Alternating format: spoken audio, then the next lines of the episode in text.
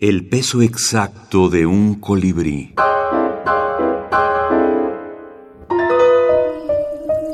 Primer concurso de minificción sobre la radio. El volumen de las cosas. Andrés Gabriel Gaspar Robles. Mención honorífica.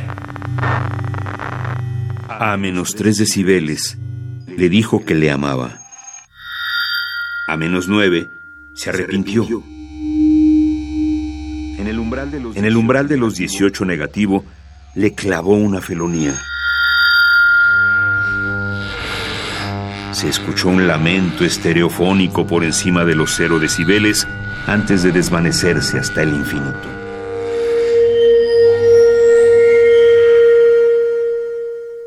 Marcial Fernández. La radio es un medio perfecto para transmitir minificciones. Vea usted si no.